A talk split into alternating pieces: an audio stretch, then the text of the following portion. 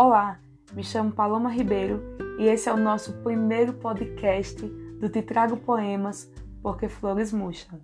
E o poema que irei recitar hoje é um poema de minha autoria que tem por título Te Trago Poemas Porque Flores Murcham. Espero que gostem. Te trago poemas porque flores murcham. Poemas permanecem na memória e nas tábuas de um coração que ama sem reservas.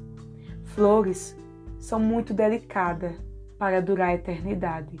O poema é concreto, é mais forte que a morte. O poeta é mortal. Já o poema, meu caro, é transcendental, é revestido de imortalidade. É isso aí, pessoal. Muito obrigado a todos que ouviram até aqui e até um próximo episódio.